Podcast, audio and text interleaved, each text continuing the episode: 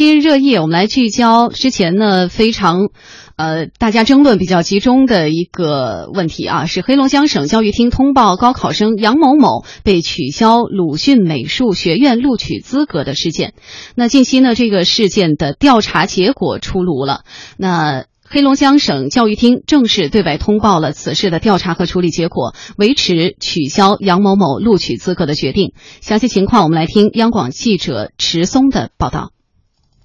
对于大家最为关心的处理结果，通报中称，经复核，杨某某未取得美术类专业省级统考合格证，不符合教育部黑龙江省有关文件规定及鲁迅美术学院招生简章的相关要求。九月十号晚，鲁迅美术学院招生委员会作出取消考生杨某某录取资格、收回录取通知书的决定，并将结果告知了考生本人。与此同时，黑龙江省招生考试院根据考生杨某某高考文化课成绩及其填报的文史类本科第二批次志愿，将其投档到黑龙江大学，并被该校录取。至此，杨某某的录取院校尘埃落定。此前，黑龙江省招生考试院认为杨某某没有获得美术类专业省级统考合格证，所以坚持取消其录取资格。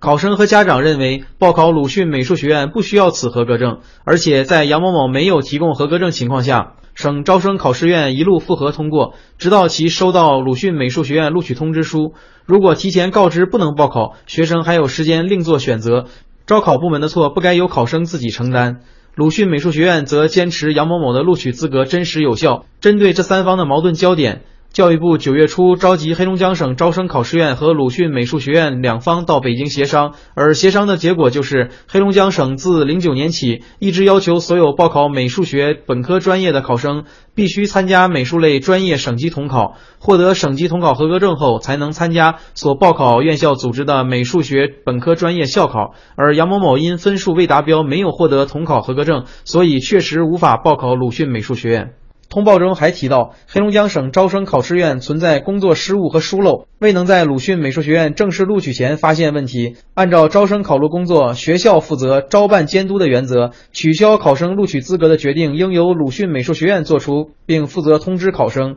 不应由黑龙江省招生考试院告知考生，并由此引发考生家长不解和社会误解。对此，黑龙江省教育厅责成黑龙江省招生考试院向考生和家长进一步说明情况，并真诚道歉，同时也启动了责任追究程序。通报中首次提到，黑龙江省招生考试院是接到举报后对杨某某展开复核工作的，这是此前黑龙江省教育部门所有接受采访的人员都没有提到过的，并表示还打算继续为孩子争取鲁迅美术学院的录取资格。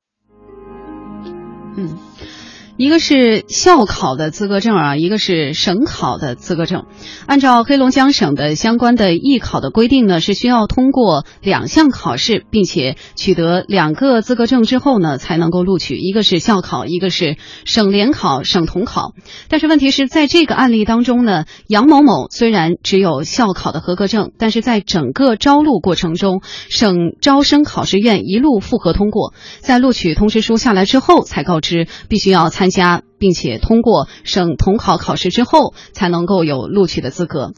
呃，所以后头告知录取资格取消了，但是这边鲁迅美术学院包括考生、包括家长都坚持说杨某某的录取资格是真实有效的。目前我们看到的是黑龙江教育考试厅的通报，是组织了鲁迅美术学院和黑龙江教育考试院这两方来进行协商，最后的结果呢是维持取消资格的决定，让考生转录黑龙江大学。这个过程当中呢，始终没有考生方的声音啊。这样一个决定，呃，一个孩子命运的结果，却没有考生一方的参与。那对于这两方协商出的这个结果，两位观察员怎么看？叶山老师，这不能够说没有考生一方的参与。这在这个事情事发之初，这个考生方面已经很明确的提出了要求，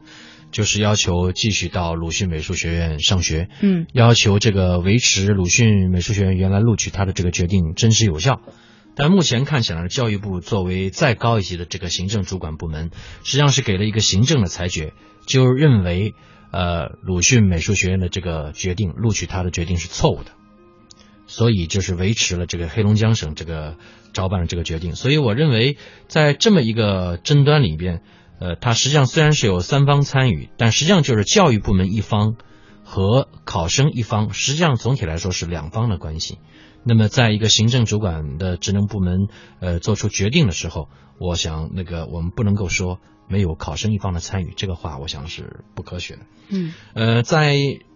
上周我们其实讨论过这个题，我当时在听记者连线采访的时候，我就提出过一个细节：为什么考生能够在突然接到黑龙江这个招办，呃，接到这个当地的招办通知的时候，会这个从容不迫的去把这个电话录下音？我当时对这个细节非常表示呃怀疑，因为这么一个行为的话，很难让人相信这是符合常理的。那么看来在今天的报道里面，我想这个怀疑多少得到了一定的解答，就是黑龙江省的这个招生考试院是在接到举报之后，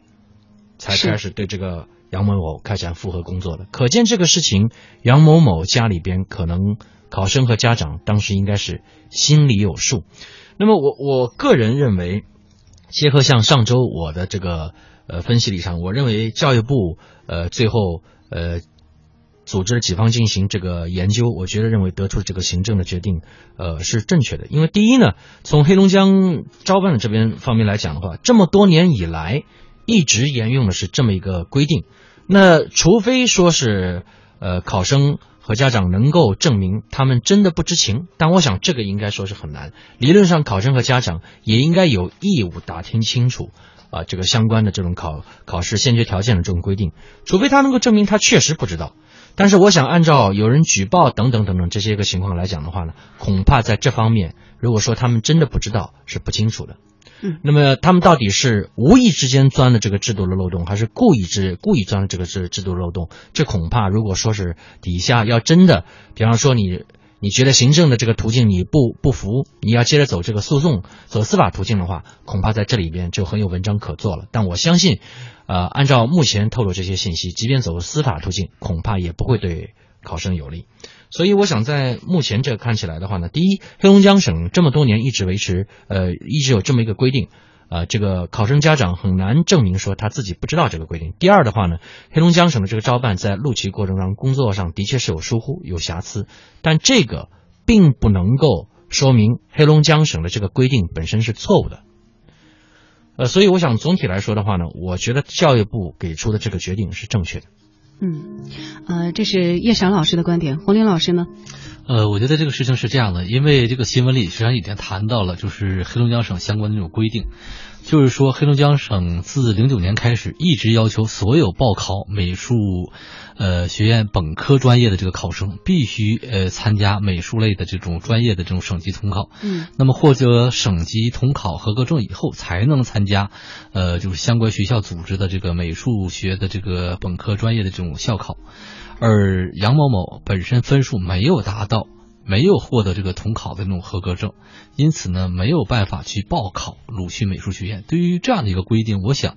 呃，学美术这种学生来讲，一定会知道这样的一个规定。嗯，当然了，这里面问题，说实话，确实也比较滑稽，就是说，考试学院那么存在这个工作和失误和疏漏，一路就是没有发现这样的问题，一路绿灯。那么这一点呢，有点像，就是说，一个知道自己这个，比如说，我我插一句啊，嗯。这一路绿灯啊，里边到底有没有某种权权交易的可能性？对，还需要进的是啥？因为这个正常就高考来讲，出现这么大的这种失误是很难想象的一个事。对，所以这里面来讲呢，就是看就是呃硬气不硬气。如果说杨某某一方认为自己呃之间确实没有什么问题，那么就是因为呃比如说你的这个疏忽导致我一直走到最后，现在你给我退回来了，我觉得我说我已经走过这一关，甭管通过什么样的方式，那么我觉得你还可以拿去。法律的武器，那么看看法律给你什么样的一个说法。但是如果说呢不够硬气，就像叶山老师所说的一样，之所以走到这一边，并不是说呃黑龙江省说考验的那个招院的那个失误，